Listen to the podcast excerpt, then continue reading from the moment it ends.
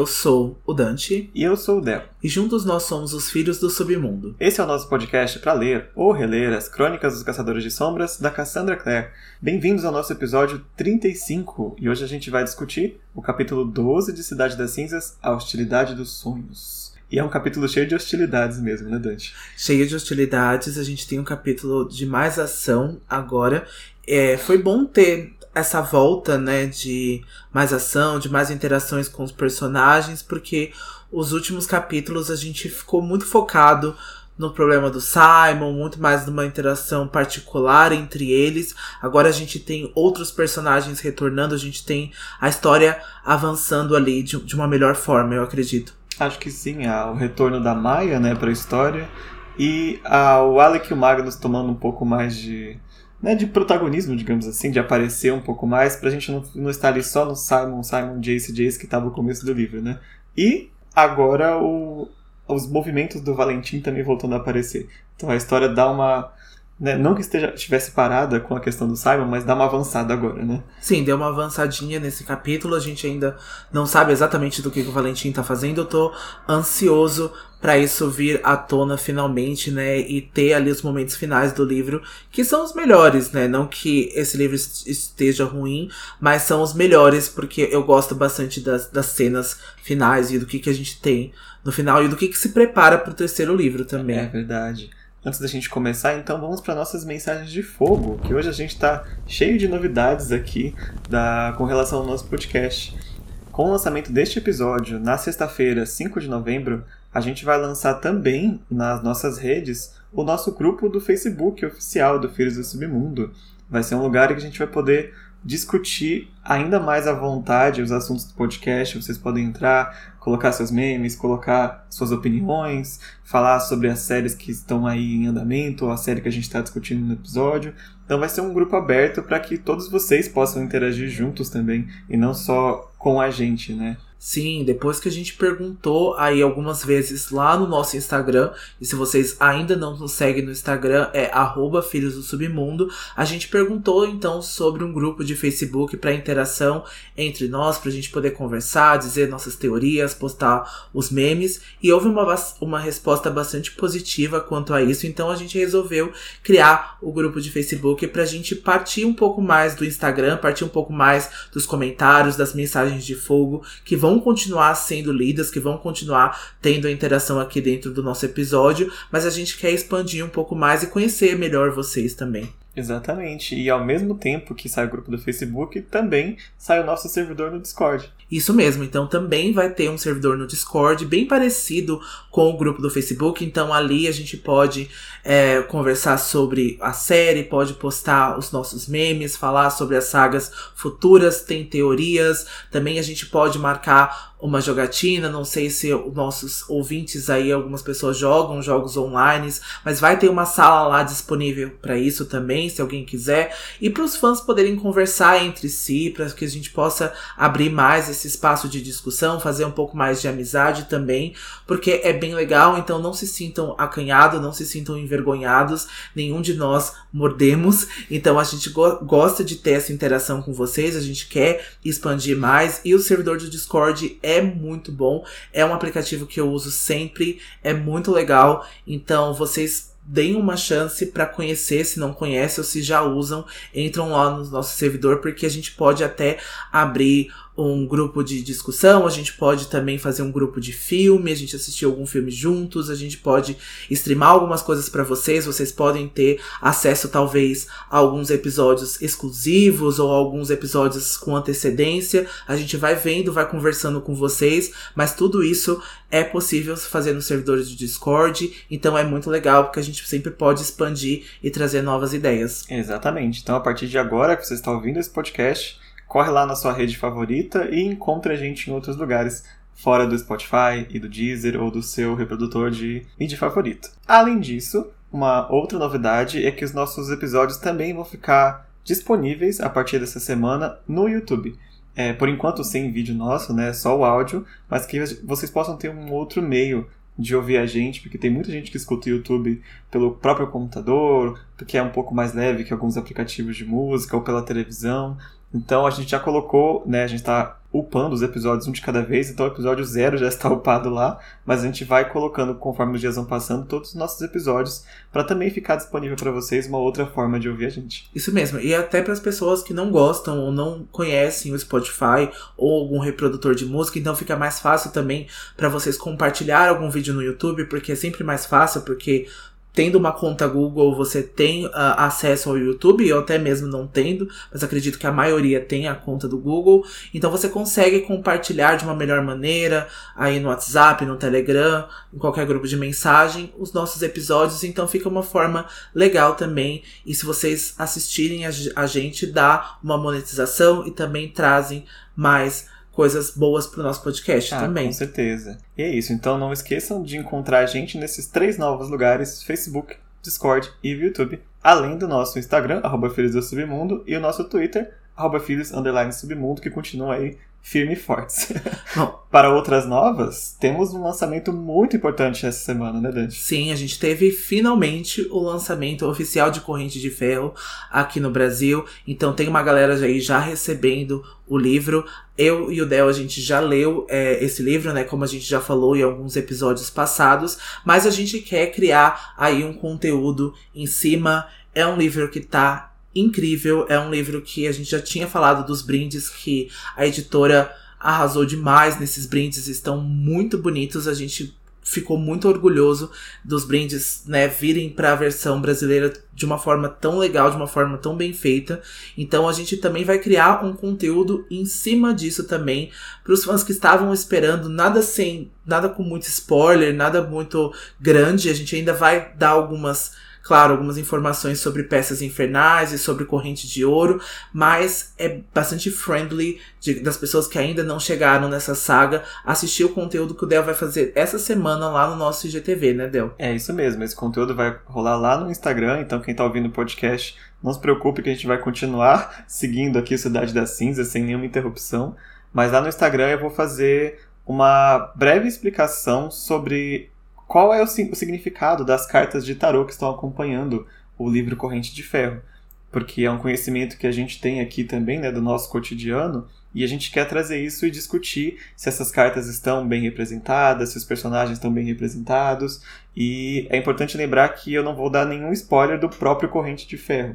Eu vou falar somente do que se passou em Corrente de Ouro, em pouquíssimos detalhes, só o suficiente para a gente entender o significado das cartas, mas eu vou dar o mínimo de spoiler possível para quem quiser acompanhar e aprender um pouquinho mais também sobre o tarô, além dos personagens novos da Cassandra aqui do Últimas Horas. É isso mesmo. Lembrando então que as cartas de tarô vieram como brinde então para o lançamento, né, oficial do Corrente de Ferro aqui no Brasil. Então são 22 personagens que estão vindo em forma de carta e eles estão sendo representados pelos 22 arcanos do tarô.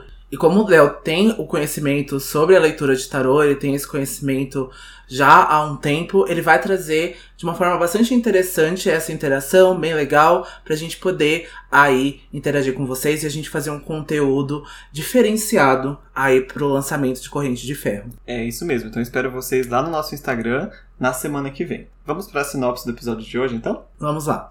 Maya está se recuperando do incidente com o demônio no capítulo passado, e após uma breve conversa com Simon, percebe que ele é um vampiro e o ataca. A briga é interrompida por Clary, que ameaça Maya com uma adaga. Jace, Alec e Magnus chegam após serem convocados e o feiticeiro trata Maya enquanto os outros vão em busca de um Luke desaparecido. Eu adoro como a Clary está no modo full ataque nesse capítulo, né? Ela tá. Ela tá armada até os dentes e preparada para o combate. Eu gostei bastante da Clary, achei que ela foi bem verdadeira nesse capítulo. Tem alguns probleminhas aí com o Simon também, que ela age bastante de uma forma eloquente e eu gosto também como ela defende a segurança do Simon aí com esse ataque da Maya. Então eu gostei gostei bastante da Clary nesse desse capítulo. Eu achei que ela foi bastante útil pro país dela hoje.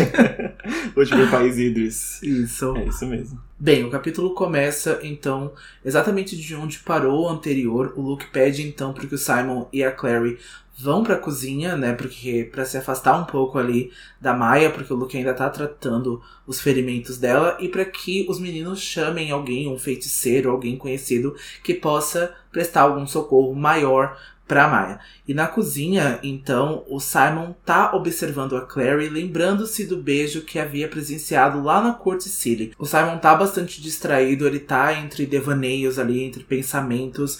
É, conforme a mudança, né, pra vampiro que ele passou, ele tá observando as coisas cotidianas, coisas rotineiras de uma melhor maneira agora, né? Até uma gota caindo da torneira, o Simon tá prestando atenção, ele tá se distraindo porque a visão vampiresca tá alterando como que o Simon enxerga essas coisas, né? Ele tá enxergando tudo de uma melhor forma, de uma maneira muito mais vívida. Outra coisa que o Simon também tá pensando é sobre a sua força sobrenatural agora. Ele se lembra de como que o Jace segurou a Clary lá na Court City e ele pensa que agora ele provavelmente esmagaria a Clary, porque a Clary é muito pequenininha, é muito miniatura e ele pensa que agora ele tá muito mais forte, porque, né, ele anda se esbarrando em tudo, anda quebrando tudo com a forma, então ele não tá sabendo lidar com isso tudo e ele tá pensando ainda bastante enciumado o quanto essa relação dos dois tá frágil, quanto esse momento ali do beijo entre a Clary e o Jace quebrou uma relação que já não estava muito bem construída, né, Del? Acho que não. Ela já foi é, construída meio que no impulso, assim, né? Quando ela começou no final do livro passado. Então, e eles nunca, até o capítulo de hoje, nunca pararam para conversar de fato sobre isso, né? Ficou aquela coisa de sem falar, o Simon olha feio, a Clary também não quer, não quer falar sobre o assunto, que é o assunto Jace. E ficou nisso e acho que o capítulo de hoje finalmente explode isso, né? É um relacionamento que começou com bases já muito fracas e o Simon não, não esconde nem de si próprio que tá muito fraca essa relação. É, hoje a gente tem mais um desses momentos fragilizados dessa relação deles que foram construídas aí muito sem base e eu acho que pela briga que eles tiveram hoje, pelo começo de conversa, talvez vai acontecer o que Simon temia, né? O que ele estava pensando, que eu acho que o relacionamento não vai conseguir ser consertado, pelo menos esse relacionamento amoroso. Eu acho que eles vão sim conseguir passar por cima das coisas e prevalecer a amizade dos dois, mas eu não acho que depois da conversa de hoje o relacionamento amoroso vai continuar. É bem difícil, porque se você esquecer completamente a questão irmão-irmã, é, de fato ele está numa relação de alguém que está completamente apaixonado por outra pessoa. Né? E no fundo, é, já é um, um mau começo, né, digamos assim. Que a Clary não, tá, não estava pronta para um relacionamento agora com ele, principalmente, né? Porque ela tem esses sentimentos, tanto de, como a gente viu nos capítulos passados, né? Quase de irmão para com ele. E mesmo se não fosse a questão do Jace, é, é bem complicado já. N não começou bem. não foi muito bom esse começo, né? Mas a Clary vai interromper os devaneios do Simon ali para que ele ligue pro Jace para ela, porque ela continua evitando o Jace, e o Jace vai evitando ela, e é outra coisa que vai explodir no capítulo de hoje, né, as coisas que eles não conversam, até porque eles estão meio que resolvendo aos poucos, né, essa relação. Eles começam a falar sobre o assunto, da última vez foi quando eles estavam no instituto ainda, né, e a Claire acabou chamando o relacionamento deles de repugnante, interrompeu a conversa de uma vez, e hoje eles vão voltar a tentar falar sobre o assunto, vai ser interrompido outra vez.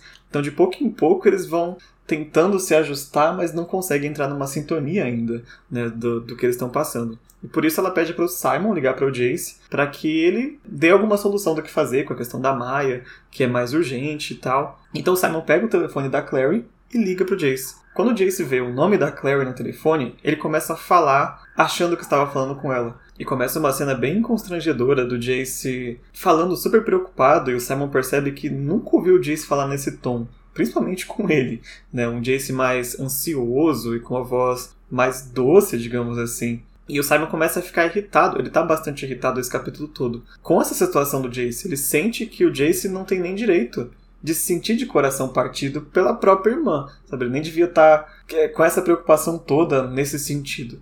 Então não é puro ciúmes, né? Ele sente que o Jace nem tem direito de sentir o que ele sente agora. O que é injusto, né? Porque ninguém manda aí nos caminhos do coração. Eu acho que o Jace e a Clary passaram por poucas e boas no, no livro todo, então essa paixão dos dois, ou pelo menos a atração, a atração dos dois, foi quase instantânea. Então o Jace tem sim o direito de sofrer um relacionamento interrupto que ele não teve com a Clary, porque ele se apaixonou por ela e a gente sabe o quanto o Jace é ainda muito juvenil nesses tipos de sentimentos, então para ele é tudo muito novo, então ele tá se descobrindo, então quando o Valentim já ensinou para ele que amar é ser destruído e blá blá blá, toda aquela história, uh, eles achou que ele não se apaixonaria, que ele não se entregaria para ninguém, como ele se entregou para Clary. Então agora que ele perdeu isso, agora que ele tá tendo que lidar com isso, eu acho muito justo ele passar por essa dor e eu acho muito real a forma como ele tá encarando algumas coisas, assim. Só não gosto quando ele é babaca e que ele acaba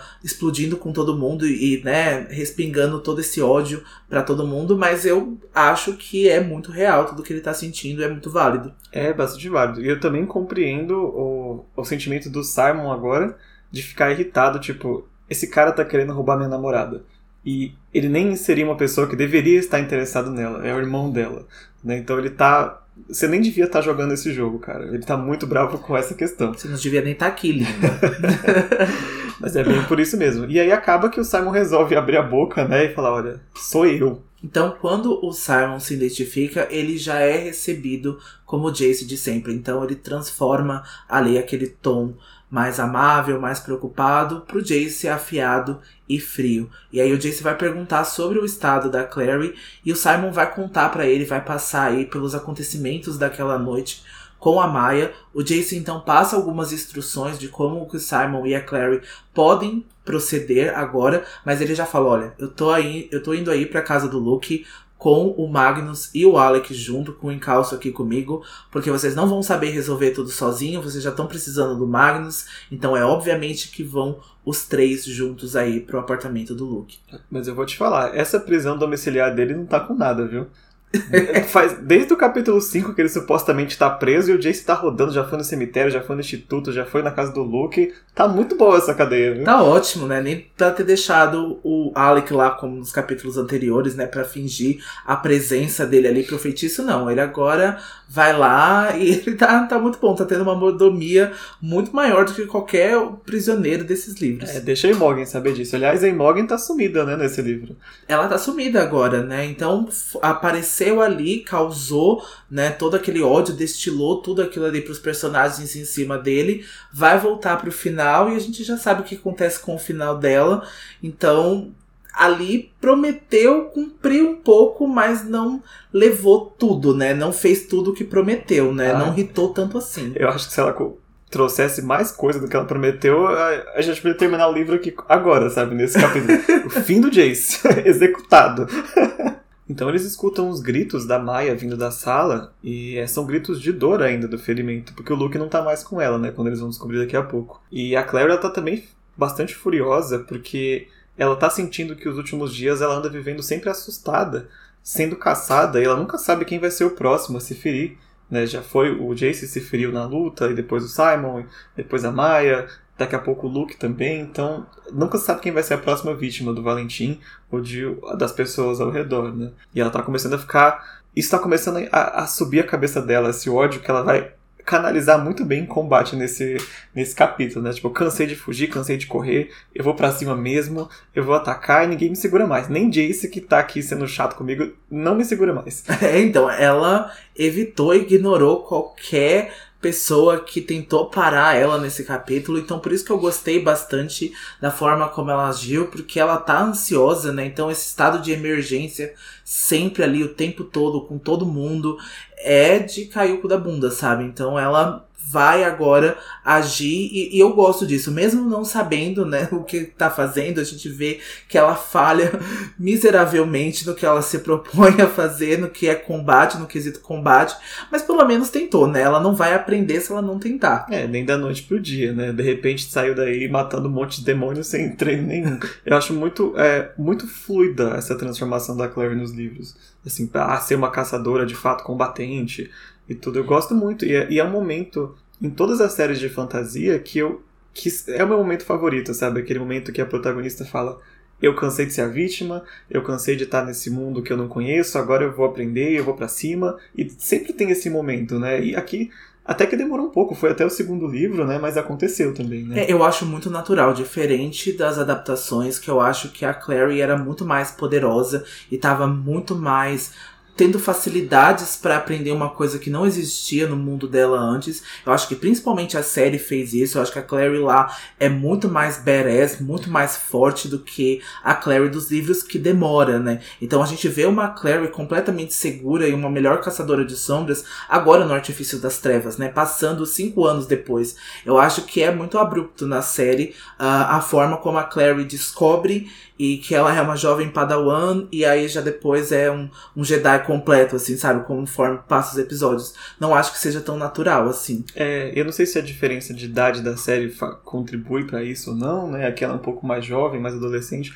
mas mesmo assim eu senti que ela passou bem rápido mesmo. Principalmente a questão física, né, do combate dela, foi bem rápido os treinamentos que ela conseguiu ali. Não, e a forma, assim, que ela age, que ela se porta na série, ela é extremamente agressiva, né? Na, na cena fatídica do lago ali, né, do que a gente acontece no final do terceiro livro, uh, a forma como ela fala e a forma como ela se expressa é muito mais agressiva e não é natural de como que a Clary agiria. A gente sabe quando ela fica nervosa, como que ela fala, e a gente vai ver nesse capítulo, né, a forma como ela se expressa com a Maia, mas não é nada comparado ao como a, a série foi dirigida, a como a interpretação da atriz foi para esses momentos mais né, é, vulneráveis e mais de raiva da Clary. É, é uma, uma releitura, digamos assim, uma interpretação diferente de como a Clary agiria, né? Mas, apesar de eu não ter é, nada contra especificamente a Clary mais, mais física, eu gosto muito da Clary dos livros justamente por ela aparentar essa fragilidade, tipo, ela não sabe lutar ainda, ela não sabe muito das coisas e ainda assim ela consegue se virar muito bem com o que ela tem. Então acho que isso, é, do contrário, não faz ela parecer mais vulnerável, faz ela parecer mais forte, porque ela não tem, por exemplo, o que a Isabelle tem de treino, ou que o Alec tem de treino, e ela não fica para trás para nenhum deles. Quando o, o, perigo de fato chega, ela vai para cima. Às vezes ela tem sorte, mas nem sempre. Então acho muito, eu gosto muito de ver essa essa versão que inclusive vai quase até o fim dos Instrumentos Mortais, uma Clary que parece ser menos caçadora que os outros, mas ela não é. Ela tem muito dela própria que faz uma pessoa sem treino da vida inteira também ficar lado a lado com os outros, né? É interessante você ter tocado nesse ponto, porque eu lembro bastante também da Tessa, que é a protagonista das peças infernais, que também é jogada nesse mundo sem saber muita coisa, né? Ela é jogada no Instituto de Londres para resolver aí algumas questões. E ela também se prova ser uma heroína muito competente, ela também se prova não, não entendendo tão bem no começo, mas a força dela e o heroísmo dela é muito presente nos livros. Não vejo a hora de chegar o momento da gente ler peças infernais pra gente enaltecer a melhor personagem feminina da Cassandra, no meu ponto de vista. então... A polêmica. Não, eu gosto muito de outras protagonistas, mas a Tessa foi amor à primeira vista e eu entendo totalmente o Jen e o Will ser o cachorrinho dela, porque é inevitável. e fica o lembrete, o nosso podcast vai alcançar o Peças Infernais na metade do ano que vem. Quando a gente terminar o Cidade de Vidro, a gente vai pular para o primeiro de Peças Infernais, né? A ordem de lançamento. Até para a gente poder chegar logo nessa saga, né? e pegando a, os, os, spoilers conforme eles foram saindo mesmo. Isso, mas voltando então pro nosso capítulo agora, o Simon vai sair da cozinha porque ele se irrita com a Clary, né? Porque a Clary tá falando, ah, eu não sei quem é, vai ser machucado agora. E o Simon vai dizer, ah, pelo menos você pode sair à luz do dia e eu que sou vampiro não posso. E ele acaba se estressando com ela ali por esse breve momento. E na sala ele encontra a Maia, né, cobrindo o ferimento ali com um tecido. E ela parecia bastante péssima, né? A situação dela tá bem ruim. Os olhos estão afundados, a boca tá contraída de dor. E ela vai se levantar ali, ela tá consciente ali, ela, eu, o Simon vai perguntar sobre o Luke, ela vai dizer que o Luke tinha saído então pra colocar a caminhonete no lugar, né, para colocar a caminhonete dentro da garagem, mas que ele ainda não tinha voltado. E aí o Simon vai ver esse estado da Maia, vai oferecer um copo de água para ela, e quando o Simon vai entregar o copo para ela, os dedos dos dois se tocam e a Maya percebe que o Simon é vampiro. Não tem como não comparar, porque isso me lembrou muito Crepúsculo. É, novamente vamos citar Crepúsculo aqui, só que aqui é o Crepúsculo se a Bela pulasse no pescoço do Edward quando descobrisse. é, então, porque me lembra, né, eu sei o que você é, vampiro e tal, toda aquela cena rodando, aquela cena horrível, mas enfim. É, a Maya vai perceber que o Simon é vampiro, então ela vai ficar muito brava, ela vai se assustar e ela, o Simon acaba, né? Ela acaba lançando o Simon para longe dela. E aí ela começa a rosnar, os olhos dela vão ficando amarelos, né? E ela ela tá quase se transformando ali em lobo, né? Ela tá quase completando a transformação para atacar o Simon. É, e a Maia diz que. Ela diz umas coisas bem fortes até para alguém do submundo dizer. Ela fala que pensou que ele fosse humano, mas na verdade ele era um monstro sanguessuga. E o Simon fala: Não, eu, há poucos dias atrás eu era humano como você. E ela fala que eles não são nada parecidos, que ela não deve comparar um com o outro, porque ele não é humano. Ela tá viva e ele tá morto. Essa doeu, né? Essa doeu. A Maia é uma preconceituosazinha, assim, né? é, mas esse, é, esse preconceito antigo, né? Agora a, vai tratar aqui dessa famosa é, treta que tem entre vampiros e lobos, né? Que quase todas as histórias têm.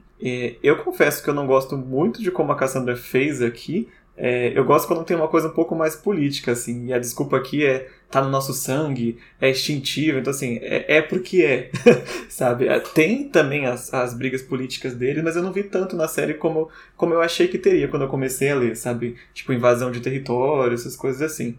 Mas é por este motivo que a Maia, meio que instintivamente, assim, de natureza, vai querer avançar no Samu agora, né? Até porque a Maia vai explicar mais para frente no capítulo que esse ódio já é antigo, que isso vem aí, aí dos primogênitos deles, né, dos primógenos deles, porque os demônios que espalharam esse vírus eram arquinimigos, né? Então eles se odiavam e batalhavam juntos. E ela vai falar coisas bem fortes até com relação ao Loki, me deixou com bastante raiva da Maia nesse capítulo. Eu desgostei bastante da, da personagem com esse tipo de atitude. É, é bastante complicado, mas é interessante que a Clary já vai tratar de responder à altura, digamos assim. Né? Porque, caramba, vocês são submundanos os dois. Vocês vão ficar se comendo um ao outro aqui, enquanto isso a Clave tá lá falando mal de vocês e supondo que vocês são monstros, que, que são agressivos e tal, mas se vocês vão ficar se atacando um ao outro, praticamente vai provar que a Clave tá falando, né? Sim. Eu entendo esse lado da Clary também de exemplificar isso, apesar de achar que tem muito mais nessa história do que simples da, da Clave tá achando que eles são monstros. Eu acho que a Clave faz isso propositalmente. Elas acabam, né? A gente sempre tá falando isso nos episódios porque é muito real, tratando os submundanos com inferioridade. Então eles dão mais algum motivo. Então tá vendo? Olha, tá vendo lá? Eles são agressivos. Tá vendo esse povo aí? São inferiores. Então qualquer coisa que eles façam, eles são tratados com inferioridade, né? Até o próprio Magnus, né, que é o alto feiticeiro do Brooklyn, tá prestando vários serviços para Clave, inclusive hoje, né, ele tá fazendo coisas aí pro submundo e também a pedido de um caçador de sombras, então, mas ele é tratado de forma hostil muitas das vezes. É, e sempre para quem tem de fato preconceito com alguma coisa, qualquer desculpa é uma desculpa, né? E você pega um exemplo e fala: olha, aquele lá é desse jeito. Não falei? Todo mundo é assim. A gente vê isso muito no Artifício das Trevas também. Sim. Né? Quando tá, de fato, a política dos submundanos com a clave, tem personagens que vão verbalizar esse tipo de coisa, né? Sim, e até mesmo pra nossa vida real, né? Se a gente vê, por exemplo, um homossexual fazendo, por exemplo, algum golpe, como a gente já vê, umas gay trambiqueira, vai falar, olha, o povo é homossexual, é trambiqueiro, tá vendo? Não é de confiança, vão, ser assim. Então, quando já, já tem esse preconceito, quando já tem essa, essa visão deturpada, qualquer indício que a pessoa fizer, ela vai tratar como se a gente generalizasse, né? Como se a gente fosse um só e não pessoas distintas. É, e como se os caçadores de sombras não fossem bastante agressivos também quando eles conseguem ser, né? Ah, aí vou dizer a mesma coisa, né? Ó, oh, o Valentim é assim, logo todos são assim também. É muito complicado quando você tem essa relação já é, meio bias, né, de um com o outro. Mas enfim, de volta ao capítulo novamente, o Simon tá tentando acalmar a Maia, porque o Simon ele acabou de chegar no submundo, então ele ainda não carrega tantos é, preconceitos e tantas é, feridas antigas, né? De estar num clã há muito tempo e ter guerreado com outros lobos que outros vampiros com certeza devem ter. Então ele não, não tá compreendendo ainda o motivo de tanto ódio. Por isso que ele e a Clary estão sendo atacados tão ferozmente pela Maia sem é, responder na, na mesmo, no mesmo nível, né? Porque não tem esse, esse background que ela tem.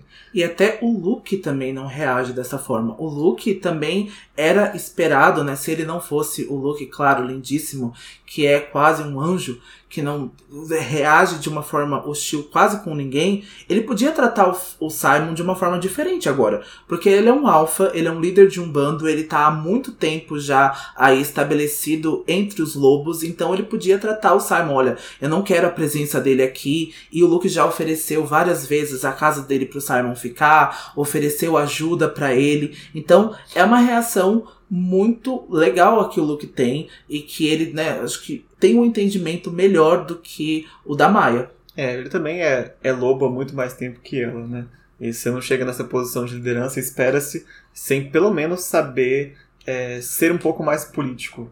Mas vou dar um descontinho pra Maia, porque ela também tá ferida, né? ela tá em tratamento, então ela tá confusa depois do ataque demoníaco. Vou, vou supor que tudo isso se juntou para ela acabar ficando mais agressiva agora, né? Gente, mas eu vou falar mal da Maia nesse episódio, porque assim, eu vou destilar aqui o que eu tô sentindo, porque ela chama o Simon de monstro e ela foi transformada de uma forma bastante agressiva ela tem que saber também a história que ela teve, a forma como ela foi, né? Houve aí um ataque de lobo que a gente não pode falar melhor sobre a história da Maia, se aprofundar mais, mas foi por um motivo de ódio, foi por um motivo bestial, foi por um motivo que é, é foi feral e é monstruoso. Então, assim, não é, enfim, existem pessoas e pessoas, vampiros e vampiros, lobisomens e lobisomens. Então, se você tem uma intenção ruim, e se você vai agredir uma pessoa, é independente de, do que, que você é. É, a questão dela aqui é que eu não tomo sangue e você toma. Então, você é pior do que eu. Basicamente é isso. Mas enquanto ela tá chamando o Simon de monstro, ela tá de fato é, fisicamente se transformando e tá crescendo as orelhinhas dela. E o Simon começa a ver que automaticamente as presas dele também começam a sair. De novo, a gente vem essa questão é, fisiológica né, que tem na história. Então também tem essa parte, né? Tá no sangue dela reagir dessa forma, inclusive do próprio Simon, sem background nenhum, está começando a sentir vontade de bater nela também. Tá vindo de dentro mesmo, né? Então, junta tudo. Junta uh, o background, junta o negócio do sangue, junta o passado da própria pessoa e dá essa treta toda aqui. Se me atacar, eu vou atacar. Vai atacar mesmo. E com essa comoção toda, então a Clary chega da cozinha e a Clary vai pular no centro da mesa, no centro dos dois ali, desse quase ataque. A Clary tá armada com uma adaga e ela vai enfiar a adaga no braço da Maia, né? No, na manga do, do braço da blusa da Maia.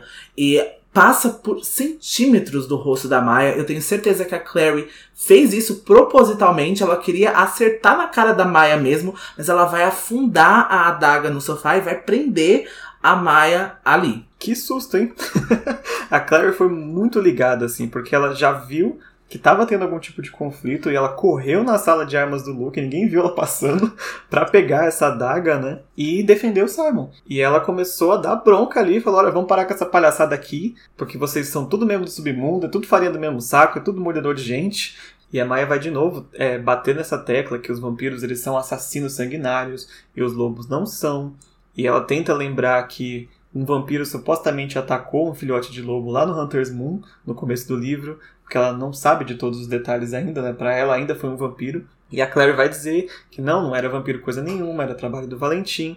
E que se eles não parassem com essa picuinha de culpar um ou outro para cada coisinha que acontecesse no submundo, talvez os caçadores de sombras dessem mais ouvidos a eles. Que foi o que a gente discutiu agora, né? É, dando mais uma desculpa para os caçadores de sombras serem o que eles são, né? Apesar que eu acho que um submundo organizado seria ainda mais assustador para os caçadores de sombras do que um submundo desorganizado, dependendo de quem estiver no comando no momento, né? Pois é, um submundo organizado, eles podiam organizar realmente um motim e cobrar né, direitos e cobrar as coisas dos caçadores de sombras, então eles preferem deixar tudo um caos como que está, porque é mais fácil de controlar, é mais fácil de prender, é mais fácil de acusar e apontar o dedo e falar, olha, perante a lei você está errado, do que organizar e incentivar isso para que os submundanos façam, né? Justamente essa coisa de se organizar melhor e de os direitos deles. É, e acaba que eles ficam dependentes da, da organização deles próprios, né? De um líder de um clã, ter que conversar com um alfa ali para resolver algum problema. De vez em quando envolve um instituto, quando é uma coisa muito séria. Mas não há uma lei que de fato é, regule né, conflitos entre submundanos. A, as leis da clave vão só se referir aos demônios, ou quando eles atacam mundanos, ou coisas nesse sentido. Né? A Clary então luta para não xingar a Maia de uma série de nomes e ela vai dizer apenas, né, que a Maia tem sorte por Simon não ser tão intolerante como ela. Do contrário, o Simon poderia denunciar a Maia pela clave, pelo o seu comportamento. E a Maia vai tentar explicar que a gente já tinha falado anteriormente, que os vampiros são infectados por uma energia demoníaca, e ela diz que as energias demoníacas os fazem diferentes, né? Porque os demônios que infectaram tanto os vampiros quanto os lobisomens eram de espécies inimigas, então a inimizade deles estão no sangue. E a Maia diz uma coisa bastante forte que em breve o Simon vai odiar até o próprio Luke, né? Então assim, micro spoiler, não vai não, né? Então assim, não vai haver esse ódio entre os dois. E é claro, e o, o, Simon vai ser um dos vampiros mais de boas aí. Ele não vai procurar briga com ninguém. Na verdade, ele vai fazer até amizade com outros seres do submundo, né? Mais pra frente. É, inclusive um lobisomem, né? Da, daqui pra frente. Então o Simon tá numa, numa ótima posição. Apesar que, como um vampiro, ele é bem diferentão dos outros mesmo, né? Além dessa questão é, social do Simon. E nisso, o Jace, o Alec e o Magnus chegam no apartamento do Luke. Que aliás chegaram muito rápido, né? Eu não sei como que transporte que eles pegaram, o metrô de Nova York deve estar muito bom. e o Jace está com o modo furioso ligado.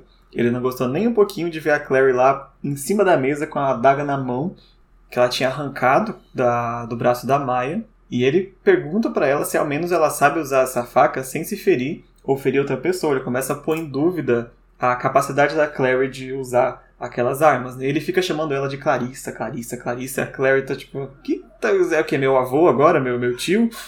Chega aqui botando banca, dando ordem. O Magnus também chegou botando banca, ele já empurra o Simon da frente assim para tratar da paciente dele, que é a Maia. E ele começa a falar de uma forma assim que claramente você percebe que ele já fez isso muitas e muitas e muitas vezes. Tratar de pacientes, ele começa a falar com ela, ele muda o tom, ele acalma, ele se apresenta, ele fala: Eu sou um feiticeiro, vou cuidar de você. Bem enfermeiro, assim, né? Já começa a fazer as magiazinhas dele azul, né? De costume. E a Maia, ela ainda tá meio entorpecida da, não sei o que, que o Luke colocou nela, ou se também é efeito do veneno do Drevak, e ela fala, olha, você é todo brilhante, e o Alec começa a ter dar risada lá no fundo. e o Jace pergunta onde que tava o Luke, né? Porque o Luke foi estacionar o carro e sumiu, nunca mais voltou. E o Alec, muito observador, percebe que quando eles chegaram, o Luke não estava lá embaixo, mas o carro estava na entrada com as luzes apagadas e tudo. E aí todo mundo ficou meio tenso assim, né? Cadê o Luke que não voltou? Eles estão bastante apreensivos e o que vai deixar eles ainda mais é que o Magnus vai lembrar que os Drevak andam em bandos, o que faz isso com que o Jace se arme para rondar ali ao redor da casa. A Clary vai se oferecer para ir com ele, ele recusa e isso gera uma confusão, uma briguinha ali dos dois, porque a Clary vai tentar impedir do Jace sair de casa e aí o Jace vai ameaçar de derrubá-la se ela não sair da frente dele. E aí a Claire vai usar o argumento que o Luke é o tio dela e o Jace vai ser irônico aqui, né, dizer que isso faz dele o tio dele agora também. E o Simon vai se aproximar dali, ele vai perder totalmente a paciência e vai falar: "Olha, já que vocês dois estão flertando aí na porta, vai eu, né? Eu vou lá resolver o que é mais importante, que é a segurança do Luke. A breve briga ainda vai continuar porque o Jason vai dizer que não tem tempo de marcar a Clary e que ela não possui uma arma decente. Mas aí o Jace perde a paciência também e fala: então vai os três. E aí vai Simon, Clary e Jace lá fora atrás do Luke. E depois daquele falatório todo, o Jace vai acabar entregando a própria lâmina dele pra Clary, já que ele trouxe duas. Não sei o que ele tava falando, você não tem arma, se a arma tava com ele já. Mas a gente sabe que ele tava sendo é, super protetor com relação a Clary. E como a gente já explicou, a Clary não quer é, ficar na defensiva. Mas então ela falou: Eu vou junto, sim, não quero nem saber com arma, sem arma, eu vou pegar a adaga que, que eu usei na Maia. E ela foi. E conforme eles estão descendo, o Jace consegue ouvir a picape do Luke ligada, mesmo à distância. E ele até zomba do Simon, ele fala que o chupa-sangue já devia ter ouvido a audição que ele tem. E aí começa de novo, né? Dar nomes pro pessoal do submundo, aquela coisa toda. O Simon já fica, nossa, era mundano, agora eu sou chupa-sangue, o que, que é você agora, né? É, teve uma promoção aí, né, no apelido agora. É. A gente até, o Simon se pergunta, né, qual que ele preferia, né, antes, se era mundano ou se é chupa-sangue agora. E quando eles chegam na picape, o Jace usa aquele sensor, né, que a gente já viu no primeiro livro, de, que detecta as presenças demoníacas. E ele sente que mais demônios passaram por ali recentemente e em grupo. E como a Claire percebe que o Luke não quer deixar o carro ligado simplesmente sumir assim, né, eles ficam preocupados. Então ele vai pedir para que eles entrem e chamem o Alec, porque o Alec já está acostumado a lidar com essas situações. Mas quando a Claire começa a protestar, não, eu vou junto, ela vê algo se movendo lá do outro lado da rua. E a rua do Luke é, apesar de ter as residências, ela tem uma espécie de laguinho, né? Um riachinho próximo. Um lado tem oposto River, casa. né? Perto, ali da casa do Luke. Então não dá tempo de chamar o Alec, eles vão correr para ver o que, que é, porque pode ser o próprio Luke, né? Bom, então eles vão correr até a forma em direção à margem do, do rio, né? Do Reese River, próximo à rua do Luke. E eles veem uma figura contorcida no chão, que é o próprio Luke, rodeado por dois demônios Raum.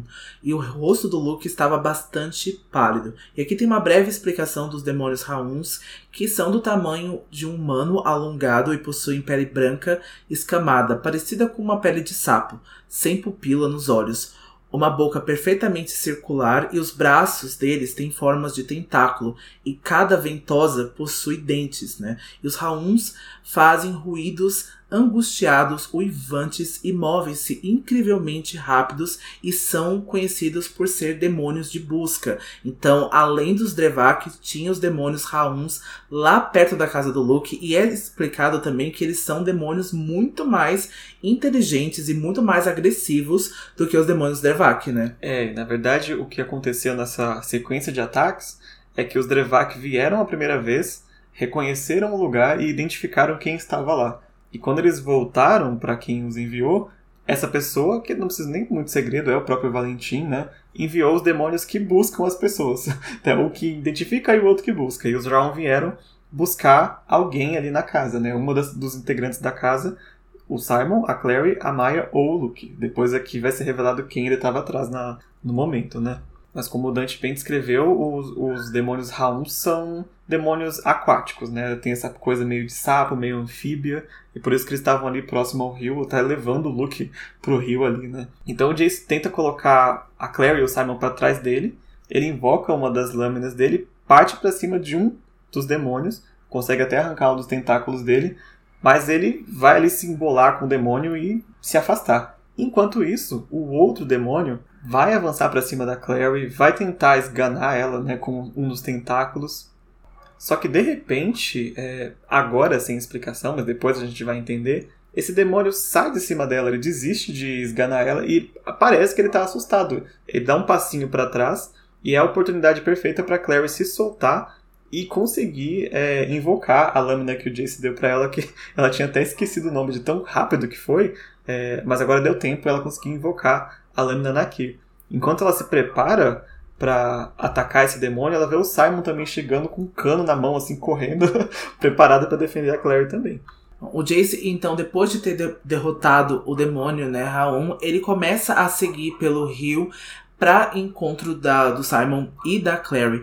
E o demônio acaba correndo e desaparecendo. A Clary não consegue entender o que havia assustado o demônio, né? Ele já tinha se assustado brevemente quando ela brandiu a lâmina serafim, mas ele acaba indo pro rio e acaba submergindo dentro da água e acaba fugindo. Então a gente não sabe o, o que aconteceu ali para que esse demônio tivesse soltado a Clary. O Simon e o Jace começam a discutir de novo e tomam outra bronca da Clary. A Clary tá colocando em prática o que a Isabelle tinha dito para ela lá nos episódios passados, né, nos capítulos passados, que era para ela, né, colocar ordem aí desses dois machos que eles estão brigando por ela. E a Clary vai lembrá-los muito bem quem é que tá em perigo, que é o Luke, né? A Clary corre então para socorrê-lo e vai ver que ele tá com várias feridas no ombro, onde ele foi acertado pelo tentáculo. É interessante perceber que os Raon não conseguiram levar ninguém daqui, ou seja, a missão não foi cumprida. E ainda assim tem uma pessoa aqui em perigo de ser levada, né? Que logo menos alguém vai ligar esses pontos quando se acalmar e vai talvez tentar proteger essa pessoa. Então o Magnus está lá esperando eles na varanda da casa do Luke. O Simon e o Jace carregaram o Luke para dentro. O Magnus já havia terminado de fazer os tratamentos na Maia e moveu ela para o quarto do Luke, então o sofá maca estava disponível para o próximo paciente. E aí ele fala que ele dá conta, é, a, a, a, mordida é um pouco mais difícil de tratar que a do Drevak, mas para ele é fichinha, né? O Magnus já está, como eu falei, muito acostumado a fazer esse papel de médico aqui, né? Apesar de, de fato quem trabalha na área médica é a outra feiticeira, mas ele também sabe muita coisa, né? É, deve ter aprendido com a Catarina, né? Com Afinal, são amigos, né? Então ela deve ter dado aí umas dicas para ele. Mas apesar do Magnus tratar esses pacientes aí, ele não tá muito feliz com o que ele tá fazendo aí, não, né? Não. Como depois ele vai bem falar, né? Exatamente. E a Clary tá evitando de olhar pro Luke ferido ali, né, para não ficar mais abalada. Então ela se permite se distrair olhando pro Simon de novo. E aqui ela vai se lembrar de quando ela pensou lá no Hotel do Morto se é, a questão das, da aparência dos vampiros, porque ela tá percebendo que o Simon está mais bonito, né, digamos assim. A pele ficou mais lisinha, apesar que ele é jovem, né? Já tem a pele lisa. E o cabelo tá mais escuro. E ela se pergunta se os vampiros só transformam pessoas bonitas ou se o vampirismo deixa as pessoas com aparência mais bonita. O que, que você acha, Dante? Como eu não gosto desse trecho. eu tive um sério problema com esse trecho, assim, acho que eu levei mais a sério do que eu deveria, porque é claramente um eretismo, ai, nossa, você vai ser muito bonito, aquela padronização que a gente já tá acostumado, que a gente precisa abrir e falar que a gente ama a Cassandra, mas a gente precisa falar que ela só escreve personagens extremamente bonitos, extremamente atraentes. O Simon não tem nada de nerd a não ser a, as suas escolhas de roupa e o que ele gosta de ler e gosta de ouvir de música. Então, assim, é claramente assim uma padronização muito grande ali, né? Então, assim, eu também tô acostumado, claro, com os vampiros de Anne Rice, que são lindíssimos, afinal, Brad Pitt é um vampiro de Anne Rice, né, no, no filme, mas também existem vampiros feios, Nosferatus, o Drácula, existem várias histórias que os vampiros são feios e que não, não, necessariamente, assim, nossa, você é muito bonita, eu vou te escolher te transformar porque eu quero que essa beleza viva para sempre, sabe? É, os vampiros do Vampiro à Máscara. é, mas eu também tenho esse, esse problema com a Cassandra. É, na verdade, ela não só escreve personagens muito bonitos, mas no padrão de beleza que ela considera bonito. Né? E é um padrão muito exclusivamente de ser alto, magro e musculoso, né? E branco do olho claro. Normalmente branco do olho claro. Então é, é uma coisa bem chata e a gente, como fã de Cassandra, a gente se vê obrigado a falar nesse ponto também. Né? Que por mais que ela tenha é, começado a melhorar conforme as séries vão passando, até em últimas horas, os grandes protagonistas ainda têm esse padrão, principalmente o masculino. Gente, a gente ama um padrão, né? A gente ama um padrão, a gente ama ver uma arte do Julian lá, de camisa regata, gostosão, a gente ama. Dá uma coisa feliz pra nossa, pra nossa vida. Mas também não tanto desse jeito, né? Também escrever personagens normais também, né? Tipo, o Martin escreve personagens normais e eles são fodásticos e eles são incrivelmente poderosos e tipo, o Tyrion é muito feio e ele é extremamente inteligente, extremamente foda e é um personagem feio, sabe? É um personagem considerado ali expurgo da, da sociedade, sabe? Então não precisava disso tanto assim, sabe? Eu fiquei incomodado mais do que eu deveria com esse trecho.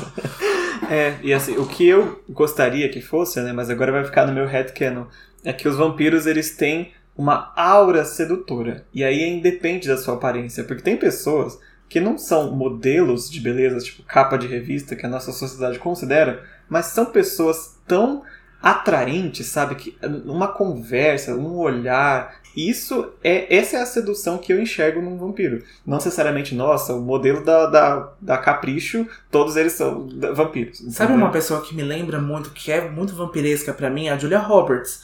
Ela é uma pessoa que, assim, você, é claro, eu acho ela uma mulher extremamente bonita, extremamente atraente, mas se você olhar cada traço da Julia Roberts, não compõe um rosto muito bonito, assim, muito absurdo, mas ela é né? extremamente né? atraente. O jeito que ela fala, o jeito que ela se porta, o jeito que ela ri, é lindo o sorriso dela e é extremamente magnético. A gente olha pra Julia Roberts onde ela quer que esteja, assim, sabe? Independente da idade dela, independente de como ela está ela é magnética. E é isso, tá? a, por exemplo, da idade dela, Sandra Bullock, por exemplo, é muito mais bonita do que ela, mas que consegue ter a mesma sensualidade. Ambas as duas conseguem ter a mesma sensualidade e conseguem ser magnéticas ao mesmo ponto, assim. É, mas essa é uma questão que a gente ainda vai voltar com certeza nesse assunto, porque são muitos personagens que são extremamente é, atraentes, às vezes desnecessariamente, mas é questão da escrita da autora. E quando a gente entrar também no assunto racial, porque se a gente começar a falar agora, o episódio vai embora. Mas vamos chegar nesse assunto quando a gente chegar nele nos livros também. Tem muito ainda que o que ser trabalhado né, na série. Se trabalhou muita coisa, mas quando a gente está aqui no começo da série, é, fica ainda mais evidente né, esse tipo de. essa falta de representatividade bem comum assim nas, nos livros de fantasia, né? É, eu gostaria de que tivesse mais. Bom, e a gente também quer saber a opinião de vocês, né? O que, que vocês acham dessa questão da, da representação, se os vampiros devem ser assim muito bonitos mesmo, ou se o universo da Cassandra poderia estar um pouco melhor ou não. O que, que vocês acham? Vão lá no nosso Instagram, arroba Filhos do Submundo, ou no nosso Twitter, arroba Filhos Submundo, e a partir de agora também no nosso Facebook e no nosso Discord. Qualquer lugar que você for, a gente pode ampliar ainda mais essa discussão, principalmente porque é das discussões que não são muito nosso local de fala, né? A gente tem é, bastante conteúdo para falar, mas nós também somos dois homens brancos, então para falar de questões raciais a gente até prefere que alguém que conheça mais do que a gente é, consiga resumir melhor é, é, essa discussão. Né? É, homens pretos e meninas pretas podem vir falar com muito mais prioridade do que a gente, mas a gente aqui gosta muito de uma representatividade. acho que a representatividade existe e ela precisa ser sim abordada e se cria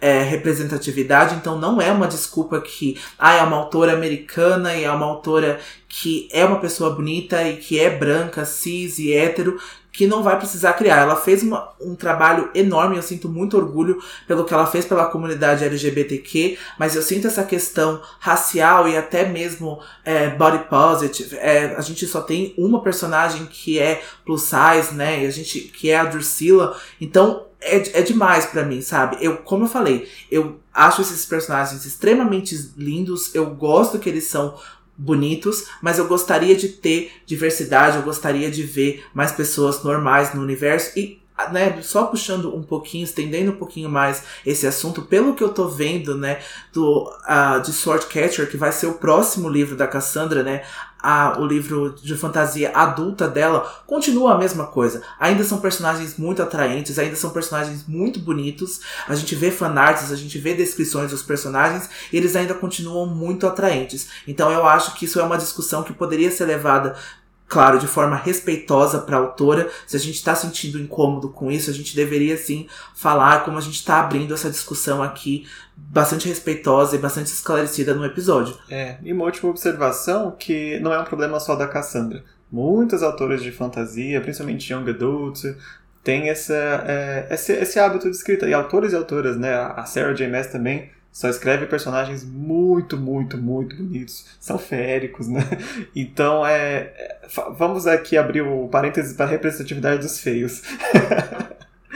Bom, vamos voltar ao capítulo porque nós estamos entendendo aqui, né? Sim, vamos. O Magnus está exausto, né? Depois de ter tratado a Maia e o Luke. Então todos se reúnem ao redor dele e ele diz que o Luke vai ficar bem. Então o Magnus, de forma bastante rígida, né, como a Clary nunca tinha ouvido, diz que o seu tempo é valioso. E o Magnus não entende por que, que eles ficam chamando ele para cada unha encravada que eles têm. O tempo todo eles estão chamando o Magnus aí para socorrer. E ele diz, né, que feiticeiros menores cobra cobrariam um preço muito mais barato e ficariam muito felizes em ajudá-los. E a Clary fica, ué, eu tenho que pagar? Pois é, minha filha, não é de graça o negócio. Os feiticeiros têm uma profissão, ainda mais o alto feiticeiro. Você vai querer chamar o, o diretor do hospital para te operar e ele não vai cobrar nada. e ela fala: Nossa, mas você não é amigo do Luke e tal? E o Magnus fala que ele viu o Luke pouquíssimas vezes. Só das vezes que a Jocelyn e ele foram visitar ele com aquela questão da Clary, né? Da memória e tudo. Então, assim, ele não deve nada ao Luke, tecnicamente, nem a ninguém aqui, apenas ao Alec. Que é algo que o Jace vai levantar de uma forma assim muito sem, sem tato nenhum aqui, né? o Jace diz que, ué, o Magnus é o único feiticeiro que eles conhecem que por acaso namora um amigo deles. Revelou para todo mundo na sala a, o namoro do Alec e do Magnus, que o próprio Alec não tinha confessado para ninguém. O Jace simplesmente percebeu. Né? Tudo bem, o Alec não estava tão secreto assim, né? A marca do pescoço dele que o diga. É, o chupão um dia, a chave do apartamento no outro. Não era descrição sobre o nome do Alec, né? É, mas o Alec ainda assim tenta negar. Ele fala: não, não tá acontecendo nada. E o Jace fala: Ué, mas eu não falei qual era o amigo? E o, e o Jace jogou isso de propósito. Ele fez para confirmar. Ele não sabia, ele tava desconfiado, mas eu tenho certeza que ele jogou essa na roda só para confirmar e o Alec caiu direitinho. e o Magnus acaba indo, né, com, com o Mar aqui. Ele fala: Nossa, então você é amigável assim com todo mundo? eu não sabia desse seu, desse seu perfil. E o Jace não consegue entender por que, que o Alec está escondendo, né? Principalmente dele. E a Clary, no fim do capítulo, ela vai fazer essa conexão. Que o Alec não queria que o Jace soubesse porque ele ainda sente alguma coisa pelo Jace. E quando o Jace fica falando, nossa, eu não me importo com quem você namora, não tô nem aí, você podia ter falado. Acaba ferindo mais o Alec do que ele achou, né? Porque, nossa, se ele não se importa é porque de fato ele não sente nada por mim mesmo. Então, que o Alec, né, levou a vida, né? Ele agora tá é, saindo com outra pessoa, mas ele também não percebeu que ele machucou o Magnus nessa, né? O Magnus também, apesar de ter brincado com a situação e ter se mostrado bastante rígido, né? E bruto nessa, nessa hora, ele sim se machucou e é visível depois no semblante dele. É, porque o Alec tem que sair do armário duas vezes, né? Além de, da, da própria orientação dele, estar namorando um submundano. Então é muita coisa para uma pessoa tão retraída e tão é, introspecta, né, como o Alec sair, só que ele não tá sabendo lidar ainda direito e tá negando as aparências e disfarçando as evidências aqui. Sim, mas é até natural, né? Até a gente quando vai, às vezes a pessoa pergunta, nossa, quem é a sortuda, né, que namora com você? E a gente precisa sair do armário de novo, a gente tem essa situação, então, é um sortudo. é a pessoa, né, é o meu namorado e não namorada. A gente precisa, né, constantemente estar tá saindo do armário. E o que impede dessa situação ficar ainda mais constrangedora é que o Luke acorda ali do sofá. Ele acorda como ele mesmo vai descrever, né? Do nada eu acordei tinha cinco pessoas completamente tensas aqui gritando ao meu redor. O que, que está acontecendo aqui na minha casa?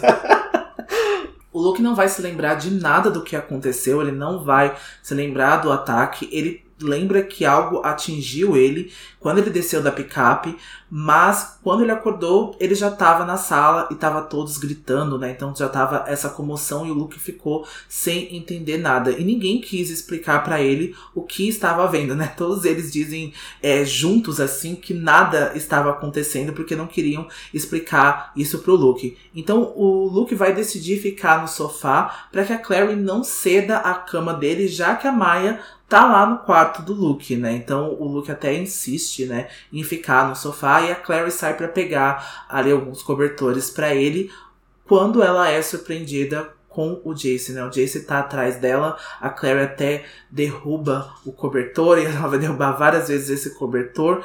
E o Jace vai questionar o porquê da Clary não ter ligado para ele, o porquê ela, dela não ter ido visitá-lo no apartamento do, do Magnus.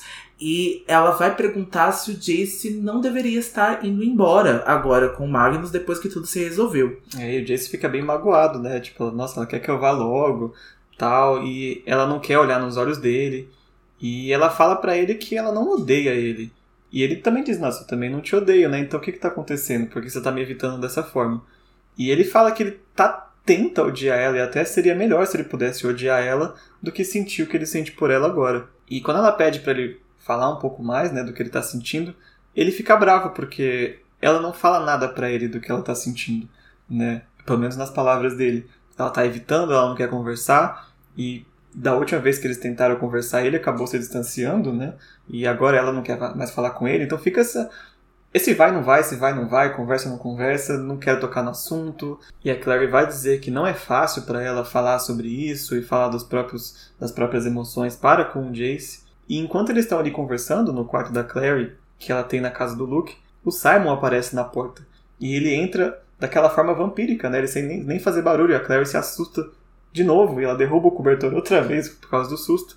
E o Simon imediatamente percebe que ele interrompeu uma conversa importante, uma conversa de sentimentos, ele fica com bastante ciúmes e ele decide ir embora. Ele tá bastante magoado com a Clary. A Clary então se irrita com Jace e pergunta para ele por que, que ele tem que estragar tudo e atira o cobertor em cima dele, sai atrás do Simon. Simon já tinha ido para a varanda e ela vai perguntar para ele onde ele vai e o Simon vai dar uma resposta assim, vai dar uma desculpa dizendo que não quer ficar preso na casa do Luke quando o sol nascesse. E a Clary percebe muito bem que falta muitas horas pro sol nascer e que o Simon quer ir embora. Ele tá se desculpando para poder sair da casa dali do Luke. E a Clary oferece o quarto, né? Diz que o Simon pode passar a noite ali, porque ela sabe que tem complicações agora na casa dele, mas o Simon quer ir embora. E o Simon vai sorrir tristemente e vai dizer que a pior coisa que ele pode imaginar é que ele não confia em quem ele ama. E uh, ele diz que achava que podia confiar na Clary, mas ele sente que ela prefere sofrer por alguém que nunca vai ser dela do que ficar com alguém que pode. Então, essa frase aí de quebrar o coração, o Simon de novo, né? Aí quebrando o coração, indo embora desta forma, né? Mas eu acho que é uma das coisas mais sinceras que eles disseram um pro outro é, durante esses, esses capítulos, né? É, e a Clary também tá bastante cansada e ela também desiste de fingir né? Ela nem, nem nega o que o Simon está falando, ela diz que precisa de um tempo para superar tudo, né? Agora sim ela falou algo verdadeiro. Ela sentiu algo muito forte e faz o quê? 10, 15 dias que ela teve que apagar esse sentimento, né? E o Simon percebe que ela nem tenta corrigir ele, né? Que de fato o que ele falou é o correto. Então ela pede desculpas, mesmo assim, e ele fala que não é muito consolo, mas pelo menos ela falou a verdade para ele uma vez. E assim ele vai embora né, mais ou menos encerrando o relacionamento deles né, para o momento. Eu acho que, apesar de, de triste, era uma conversa muito necessária. Né? Eles estão há vários capítulos sem saber como tocar no assunto, sem saber como falar, mas tá tudo se explodindo e pior, tá se explodindo no momento que eles estão ocupados com os assuntos do Valentim, os ataques demoníacos, não dá tempo nem de sentar para conversar, que já é interrompido, alguém é atacado, alguém chega sangrando. Então precisava parar um pouco, né, e, e discutir e botar isso a limpo, porque senão eles vão ficar pode acabar atrapalhando, inclusive, né, eles de combaterem o real mal que está acontecendo nesse livro, né. É triste que de novo precisa vir de forma tão triste e repentina, né? E, mas era necessário essa conversa e eu acho que ela colocou ali todas as decepções e tudo ali, as distrações no melhor amigo dela, que eu acho que também não ajudou, né, a essa relação. Então a gente sabe que algumas pessoas acabam se ferrando bastante por se relacionar com os amigos, né, de forma amorosa. Então foi isso que aconteceu, né? Então eu gostaria de ter tido uma conversa maior, mas por enquanto me deixou satisfeito. No fim das contas, o Magnus e o Jace decidem não ir embora porque o Magnus quis ficar ali no apartamento do Luke para acompanhar a melhora tanto do Luke quanto da Maya. A Clary decide então ir para a cama mais cedo, por, né, porque ela tá é bastante triste, mas ela não consegue dormir porque ela vai pensar no Simon indo para uma casa que não era bem-vindo, no Jace desejando odiá-la e no Magnus que não contara a verdade pro Jace, que o Alec não queria que ele soubesse da relação dos dois, porque o Alec ainda era apaixonado pelo Jace. A Clary pensa que o Magnus poderia ter mostrado a verdade, mas decidiu permitir que o Alec prosseguisse com essa mentira e o fingimento, porque era o que o Alec queria. E o Magnus gostava dele o suficiente para conceder isso para ele. E aí ela vai se lembrar de uma coisa que a rainha Ciri disse para ela lá na Corte City, que o amor transforma as pessoas em mentirosas. E com isso a gente, né, tem o final do capítulo. É, o capítulo bem triste para quem chipa, porque todos os casais aqui estão abalados agora. né, o Clary e Simon já é quase fim de carreira Não há chip disso. para mim. Não há chip para nós nesse capítulo. O casal Malek acaba se complicando, porque o Magnus percebe que o Alec não tá totalmente ainda livre né, do Jace e vai ter pano, muito pano para rolar ainda, né? Bom, então vamos lá para o nosso momento grimório de hoje. Bom, o momento grimório que eu escolhi para essa semana é o momento que o Jace conversa com a Clary sobre os sentimentos. Você não deveria estar indo com Magnus? A boca dele se contraiu e ela viu algo quebrar em seu olhar, um esboço de dor. Mal pode esperar para se livrar de mim? Não. Ela abraçou o cobertor e olhou para as mãos dele, sem conseguir olhá-lo nos olhos. Os dedos esguios eram marcados e lindos, com uma lista branca fraca onde costumava usar o anel Morgenstern no, indi no indicador direito. O desejo de tocá-lo era tão forte que ela queria soltar os cobertores e gritar. Quero dizer, não, não é isso. Eu não te odeio, Jace. Eu também não te odeio. Ela olhou para ele, aliviada. Fico feliz em ouvir isso. Gostaria de conseguir odiá-la, disse ele. A voz era suave, a boca curvada em um meio sorriso, despreocupado. Os olhos doentes de tristeza. Quero odiar. Tento odiar. Seria muito mais fácil se odiasse. Às vezes acho que odeio, e depois quando te vejo eu. As mãos de Clary estavam dormentes com a força com qual agarrava o cobertor. E você o quê? O que você acha? Jace balançou a cabeça. Porque eu tenho que te contar tudo sobre como eu me sinto se você nunca me conta nada. É como dar com a cabeça na parede. Só que, se pelo menos eu estivesse batendo com a cabeça na parede, poderia parar. Os lábios de Clary estavam tremendo com tanta violência que ela teve dificuldade para falar. Você acha que é fácil para mim? perguntou. Você acha? O meu momento grimório é a briga da Maya com o Simon no começo do capítulo. Maya, disse Simon novamente, espantado. Vampiro, rosnou. Ele sentiu a cabeça ir para trás, como se ela o tivesse estapeado. Maya, pensei que você fosse humano, mas você é um monstro, um sanguessuga. Eu sou humano. Quer dizer, eu era humano. Fui transformado. Há alguns dias, assim como você foi. Jamais se compare a mim. Ela estava sentada, os olhos amarelos e fantasmagóricos ainda nele, examinando-o com nojo. Eu ainda sou humana. Estou viva. Você é uma coisa morta que se alimenta de sangue. Sangue animal. Só porque não consegue sangue humano, os caçadores de sombras o queimariam vivo. E com isso a gente encerra o nosso capítulo de hoje. Não se esqueçam de seguir a gente nas nossas redes sociais, o Instagram, arroba Filhos do Submundo, nosso Twitter, arroba Filhos do Submundo, e no nosso grupo do Facebook e no servidor do Discord. A gente espera vocês lá, então, tanto no grupo do Facebook quanto no Discord. Vamos levar as nossas discussões, vamos conversar sobre os lançamentos, sobre teoria, vamos, né, interagir aí entre nós, que eu acho que vai ser incrível. Sim, entrem lá porque a gente tá louco pra conhecer vocês melhor, né? Saber do que vocês gostam da série ou não, e também de outros livros, porque a gente tem muitos outros livros que a gente pode falar nos nossos grupos sem problema nenhum. Não vai ser só para falar de Cassandra Clare depois de ouvir um episódio sobre Cassandra Clare e ler um livro de Cassandra Clare. Vamos surtar aí com outras histórias. É, fiquem à vontade para falar do que quiserem lá e conhecer a gente melhor e a gente poder conhecer vocês melhor, saber o que vocês querem e o que não querem. Então, bora perder a vergonha e ir lá nos nossos grupos. E a gente volta sexta-feira que vem com a discussão do capítulo 13, Uma Tropa de Anjos Rebeldes, que é o último capítulo da parte 2, e aí a gente já começa a terceira e última parte do livro. Sim, a parte Dia de Ira. Até lá, não se esqueçam. Todas, todas as histórias, histórias são verdadeiras. verdadeiras. Tchau. Tchau.